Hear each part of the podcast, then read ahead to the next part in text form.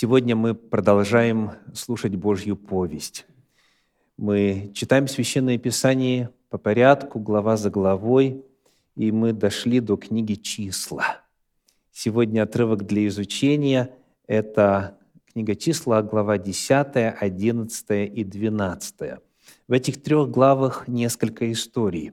Некоторых из них мы уже касались, изучая иные отрывки, поскольку отрывки между собой иногда связаны тематически. Но есть одна история в этих трех главах, на которую мы еще не имели времени посмотреть. Эта история записана в 12 главе книги «Числа». Моя проповедь называется «Божья повесть, двоеточие, проказа Мариами». Проказа Мариами. Мы изучали этот отрывок несколько недель назад в рамках библейской школы, субботней школы. Вот. И потому некоторые мысли там уже прозвучали. Но там у нас время очень сжато, и в том уроке, помимо этого отрывка, было еще 3-4, которые нужно было рассмотреть. Потому я надеюсь, что сегодняшняя весть, она добавит и знаний, а главное – мотивации для служения Господу. Хочу начать с одной из заповедей, записанных на страницах Пятикнижья. Это книга Второзакония, 24 глава, 9 стих. Перед тем, как мы прочитаем, напомните, пожалуйста, что такое заповедь? Как определить, это заповедь или нет? Заповедь – это повеление. Это повеление что-то делать или повеление что-то не делать. Заповедь – это не только когда на двух скрижалях. Заповедей у Бога много больше, чем десять. И вот одна из этих заповедей, записанных в Пятикнижье, звучит так. Книга Второзакония, 24 глава, 9 стих, говорит «Помни». Важное слово, да? Какая заповедь начинается в декалоге такими словами? Четвертое. «Помни, что Господь Бог твой сделал морями на пути, когда вышли из Египта». Вот такая заповедь. Мы призваны помнить историю с этой женщиной. Помни, что сделал Господь морями – и это важно помнить, потому что в этой истории содержатся уроки на все времена. Итак, вот эта история. Книга числа, 12 глава, 1 стих. Числа, 12 глава, 1 стих. «И упрекали Мариам и Аарон Моисея, за жену Ефиоплянку, которую он взял, ибо он взял за себя Ефиоплянку. Вот предыстория того, что Бог сделал Мариаме. Что делали Мариаме Моисей? Упрекали. Когда это читаешь в синодальном переводе, то какая рисуется картина? Как вы видите вот это действие? Кто стоит и сколько людей вовлечено, в какой группе происходит вот то, что тут описано.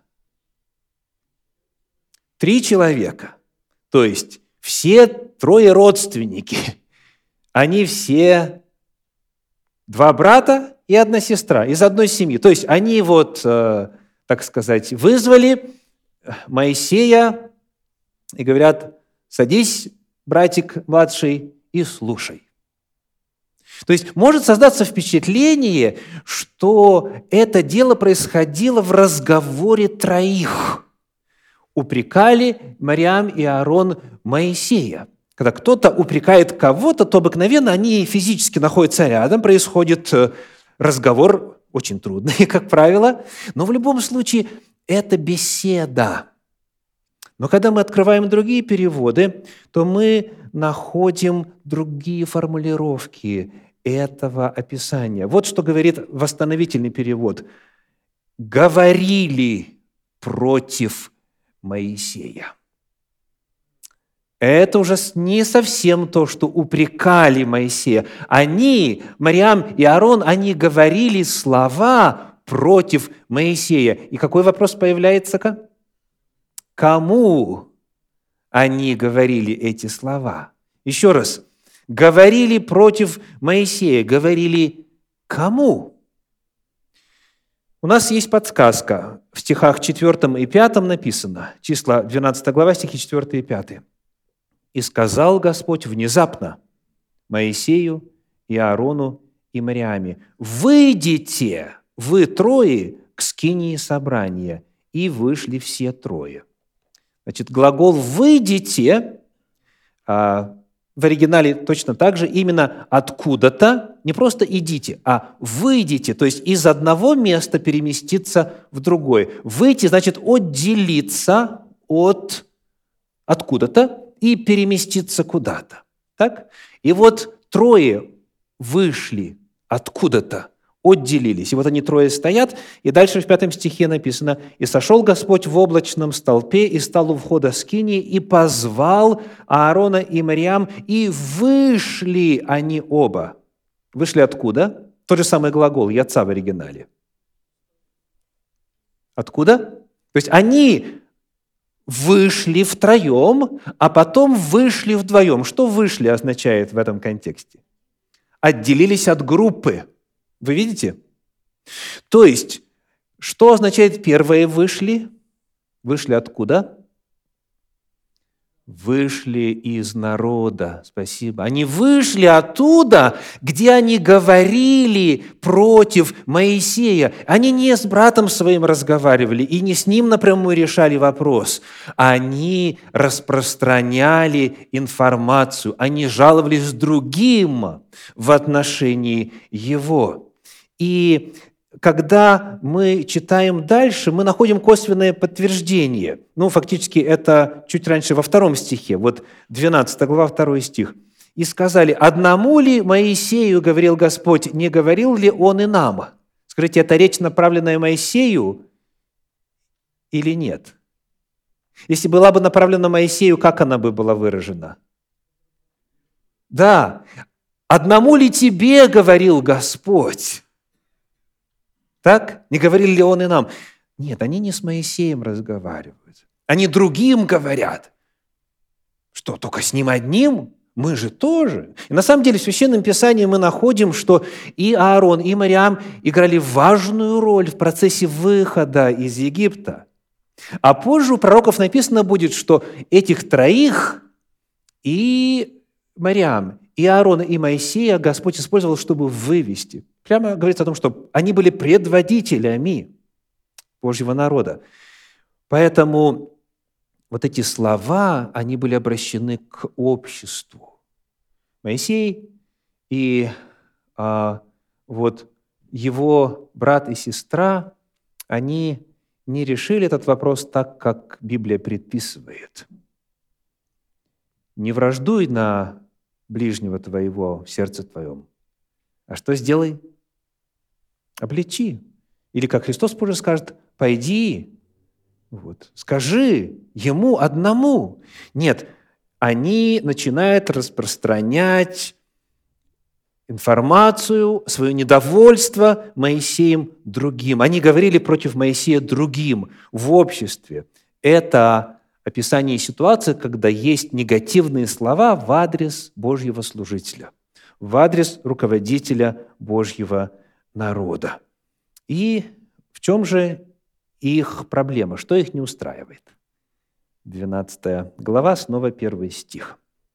«И упрекали Мариам и Аарон Моисея за жену Ефиоплянку, которую он взял, ибо он взял за себя Ефиоплянку.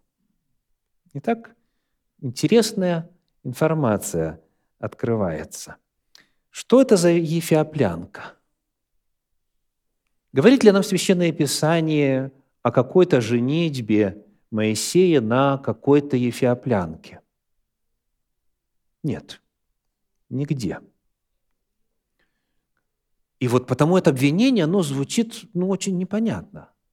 За что именно и в чем именно суть проблемы. Когда мы обращаемся к подлиннику, мы узнаем, что в оригинале слово «жена» используется с артиклем. То есть артикль – это обозначение чего-то конкретного. То есть упрекали Моисея за ту жену, которую он взял. Ну и если вы посмотрите на библейское повествование, то какой будет ответ на вопрос, какую жену взял Моисей? Как ее звали? Сепфора, да? да? То есть в Библии описывается только одна жена, которую взял Моисей. То есть а, артикль свидетельствует о том, что это та самая жена, всем известная жена, и нам уже известна, тем, кто дочитал до книги «Числа».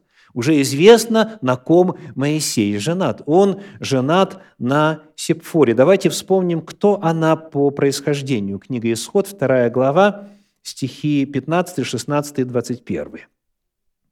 2 глава, 15, 16 и 21.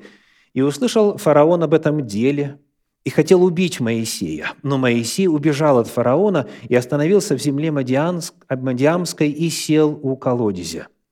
У священника Мадиамского было семь дочерей. Они пришли, начерпали воды и наполнили корыто, чтобы напоить овец отца своего. Моисею понравилось жить у сего человека, 21 стих, и он выдал за Моисея дочь свою Сепфору. Вот это вот описание того, как Моисей женился. Соответственно, Сепфора – это мадианитянка. И вот появляется вопрос, почему же ее называют ефиоплянкой. С какой стати? Вот какой отрывочек может оказать нам помощь. У пророка Вакума в третьей главе, в седьмом стихе есть такая интересная информация. Авакума, третья глава, седьмой стих. Написано, «Грустными видел я шатры эфиопские. Сотряслись палатки земли Мадиамской». Скажите, что перед вами, что касается литературного приема, литературного жанра? Как это называется? Это параллелизм. То есть у нас есть шатры, это соответствует какому слову? Палатки, да. То есть грустными видел я шатры эфиопские, это одна часть параллелизма, вторая – сотряслись палатки земли Мадиамской. То есть у нас шатры соответствуют палаткам. А, дальше что чему? Грустные сотряслись, а эфиопские – земля Мадиамская. Речь идет о соседстве – Речь идет о том, что в Священном Писании вот эта вот смежная территория, где жили люди на самом деле с более темным цветом кожи, нежели вот потомки Авраама, они в Библии называются землей Ефиопской. Не в том смысле, что они происходят этнически от э, Хама, так? А в том смысле, что территориально они рядышком. И поэтому, так сказать, по ассоциации они в Библии называются э, землей эфиопской. В оригинале Кушит, ефиоплянка, обозначение земли Кушан в подлиннике. От слова э, Куш, или в синодальном переводе Хуш, один из сыновей Хама. То есть вот речь идет о том, что это та же самая женщина, но она цветом кожи была темнее, чем, скажем, та же самая Мариам. Итак, мы выяснили, что делали Мариам и Аарон, что делали? Говорили против Моисея, осуждали его, высказывались против него в обществе, среди народа. Во-вторых, мы выяснили, в чем была причина. Их не устраивала Сепфора. Ну а почему? Давайте читать текст дальше. Числа, 12 глава, 2 стих. Ну, чтобы вот подчеркнуть как бы несуразность кажущуюся, давайте и первый, и второй прочитаем вместе, вот э, за один раз. «И упрекали Мариам и Аарон Моисея за жену Ефиоплянку, которую он взял, ибо он взял за себя Ефиоплянку, и сказали». То есть они, дословно, они говорили против Моисея и сказали – Одному ли Моисею говорил Господь, не говорил ли он и нам? И услышал сие Господь. Скажите, в чем несуразность? Причем тут Сепфора? То есть, скажите, что их на самом деле беспокоит? Лидерство, вопрос лидерства. Чего именно? Их лидерство. То есть, почему это Он тут все решает? Ведь Господь и нам тоже говорил, то есть и Мариаме, и Аарону. То есть на самом деле суть дела, реальная причина упреков – это желание иметь вес в обществе, соизмеримый, сравнимый с Моисеем. То есть это вопрос власти, это вопрос статуса, это вопрос авторитета, это вопрос признания, это вопрос амбиций, соответственно, и так далее. Разве ему одному не говорил ли он и нам? То есть вот это главная тема. Но вопрос, как она, эта тема связана с жалобами в отношении этой женщины с кожей потемнее, чем у них. Давайте попытаемся разобраться. Какова взаимосвязь жалоб в отношении жены и жалоб в отношении статуса брата и сестры? Перед этим мы сейчас 12 главу изучаем, да? 12 глава книги числа. Перед этим в 10 главе вот что говорится. Числа 10 глава, стихи с 29 по 31. С 29 по 31. «И сказал Моисей Хававу, сыну Рагуилову, Мадианитянину, родственнику Моисееву. Мы отправляемся в то место, о котором Господь сказал. Значит, кто такой Хавав, соответственно? Это брат, брат Сепфоры. Брат Сепфоры. Он говорит Хававу, сыну Рагуилову. Рагуил и Иофор – это два имени тестя Моисея.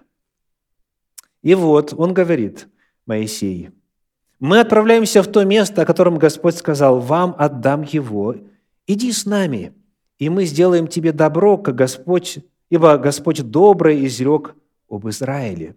Но он сказал ему, не пойду, я пойду в свою землю и на свою родину. Моисей же сказал, не оставляй нас, потому что ты знаешь, как располагаемся мы станом в пустыне, и будешь для нас глазом. То есть будешь кем? Проводником. То есть он предлагает брату Сепфоры очень важную роль. Ты знаешь местность.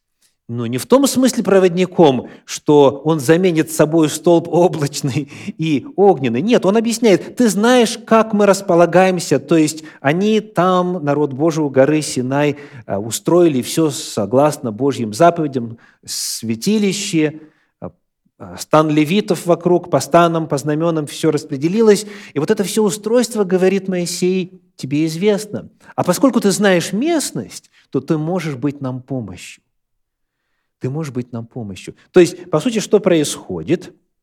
Моисей предложил брату Сепфоры очень важную роль, руководящую роль, так?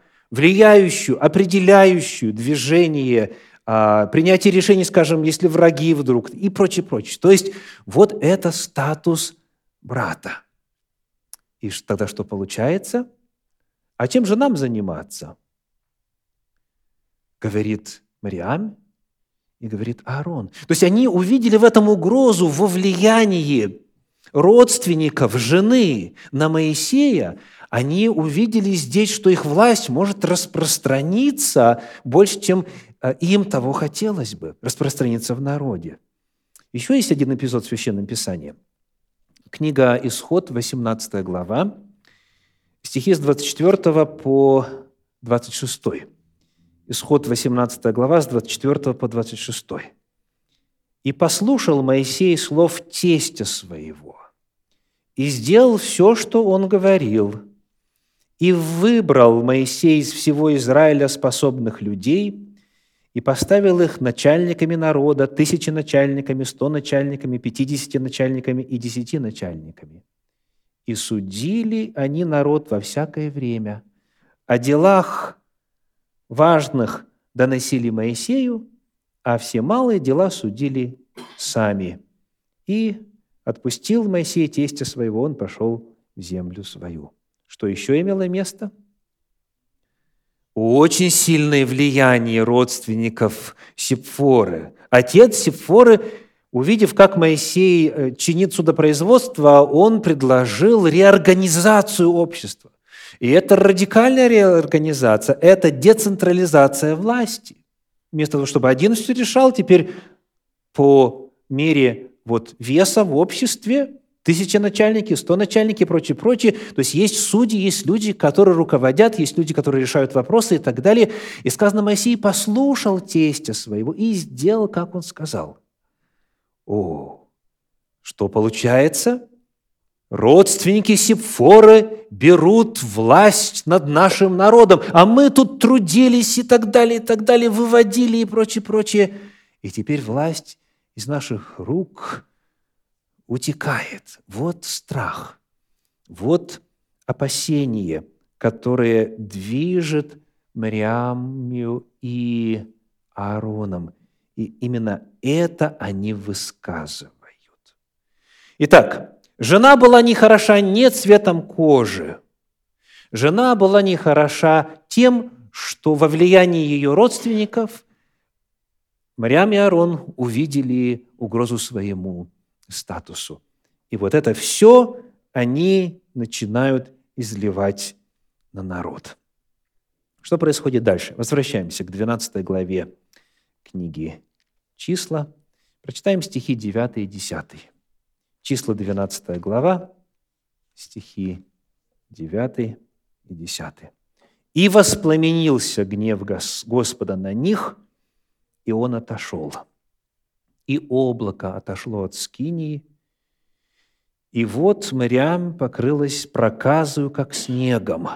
Аарон взглянул на Мариам, и вот она в проказе.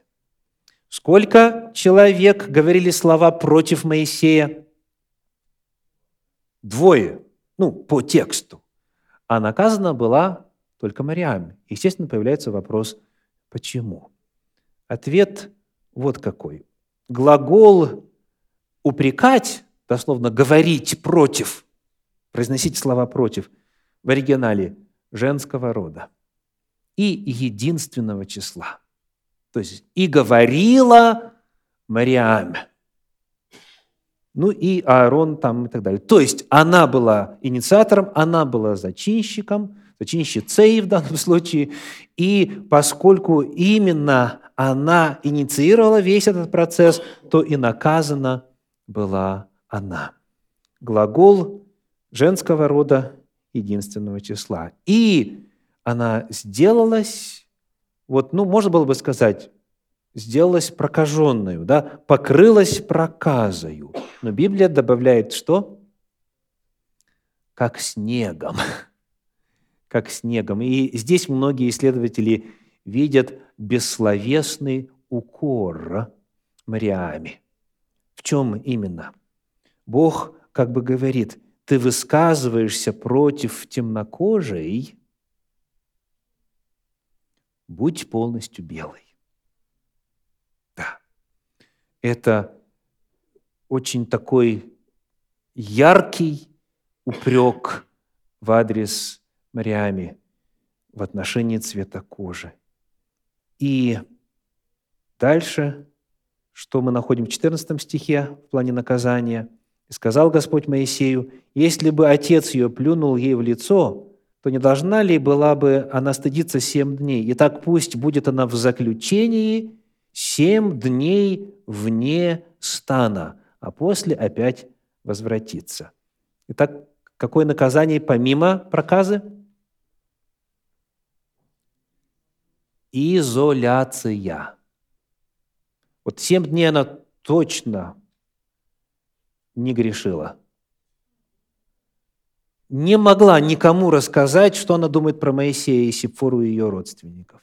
То есть, что сделал Господь? Господь лишил ее возможности злословить. В одиночестве не позлословишь. В сердце, да, в мыслях, да, а вот сказать никому, потому что прокаженные жили за станом, о чем у нас ранее в тексте уже было сказано. И также это время подумать, время проанализировать, время покаяться, попросить прощения, время восстановиться, время принять правильное решение.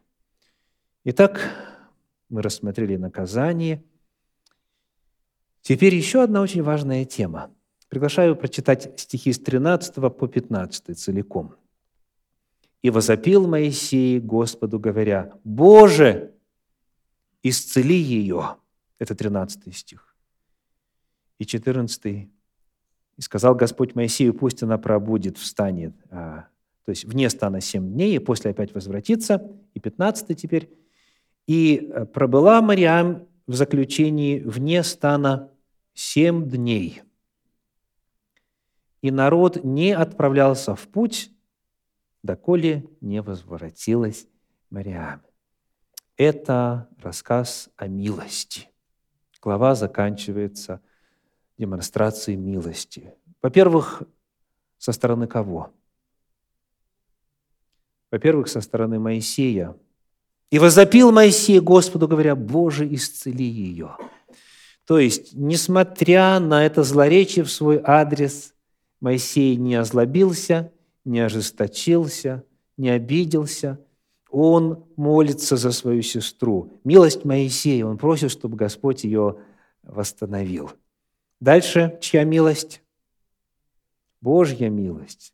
Потому что говорится, что она возвратилась в стан. Некоторые прокаженные не возвращались. Некоторые прокаженные умирали, оставаясь прокаженными. А Бог ей явил милость, и она очистилась, она исцелилась и вернулась в стан. Господь ответил на молитву Моисея, и Господь явил милость Мариаме. И еще один очень важный момент. Говорится, народ, 15 стих, народ не отправлялся в путь, доколе не возвратилась Мариам.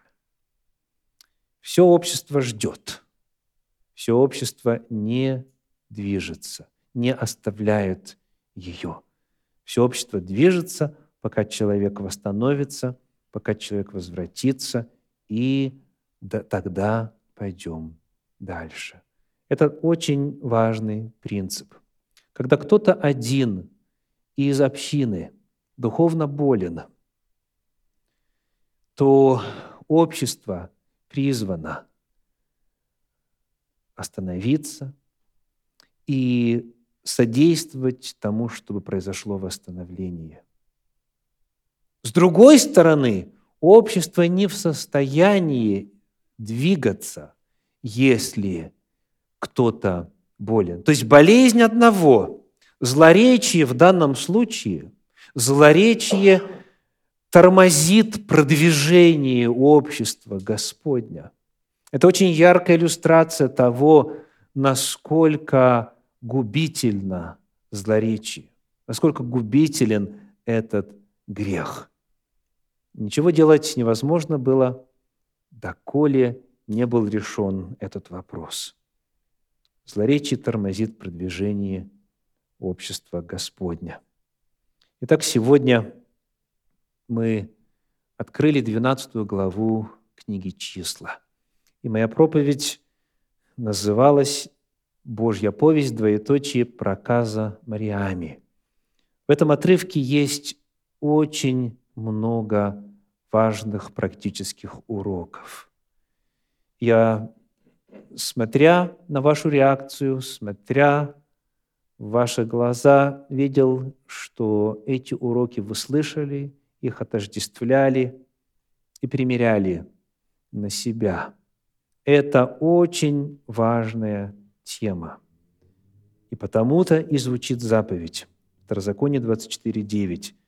«Помни, что Господь Бог твой сделал Мариаме на пути, когда вышли из Египта». Помнить для чего? потому что это не изолированный случай. То, что там имело место, а оно регулярно, к сожалению, повторяется. И духовные механизмы, и человеческие механизмы взаимоотношений, которые там себя проявили, они, к сожалению, насущны и, к сожалению, проблемны доселе, в том числе сегодня. Это заповедь доселе в силе. Помни, помни, что Господь Бог твой сделал Мариаме. Эта история – это и предостережение, и напоминание, и увещевание. И главное, дорогие, если кто-то из вас подобен Мариаме или Аарону, знайте, что Господь милостив, но нужно осознать свой грех, нужно исповедать, нужно попросить прощения и обрести это прощение. Знаете, что грех злоречия разрушает общество Господне. И потому Господь здесь нам показывает, как это бывает, из-за чего это бывает, насколько скрытые механизмы часто, часто задействованы, к чему это приводит, а главное, как от этого избавиться. Господь милостив.